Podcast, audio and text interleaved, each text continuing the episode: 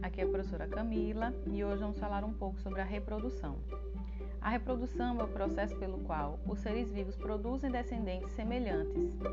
Os diversos modos de reprodução são classificados em dois grandes grupos: reprodução assexuada e reprodução sexuada.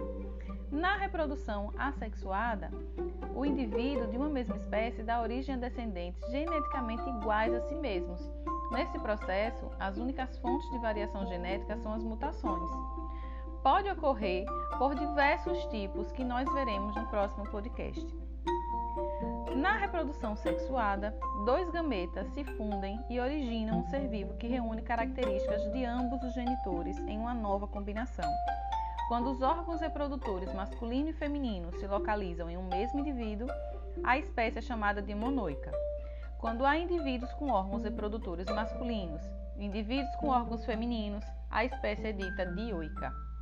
Nesse tipo de reprodução, gametas haploides, ou seja, que apresentam um cromossomo, se unem formando o zigoto. Esse encontro de gametas garante a variabilidade genética, sendo um importante ponto evolutivo para as espécies.